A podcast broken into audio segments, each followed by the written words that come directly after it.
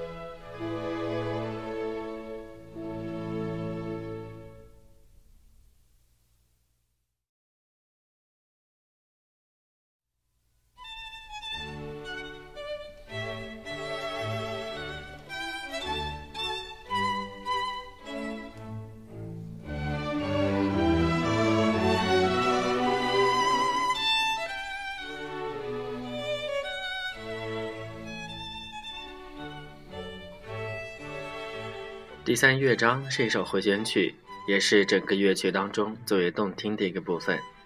开始的这一段小提琴独奏，让我想起了之前播放过的韦伯的幺五。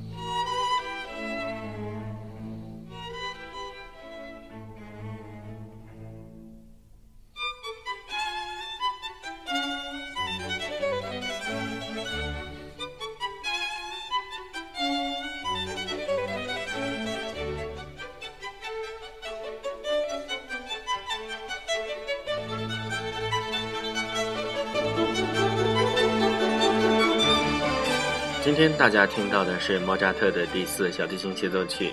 这里是荔枝 FM 四八一六八白谈的音乐片刻，感谢大家的收听，我们下次再见。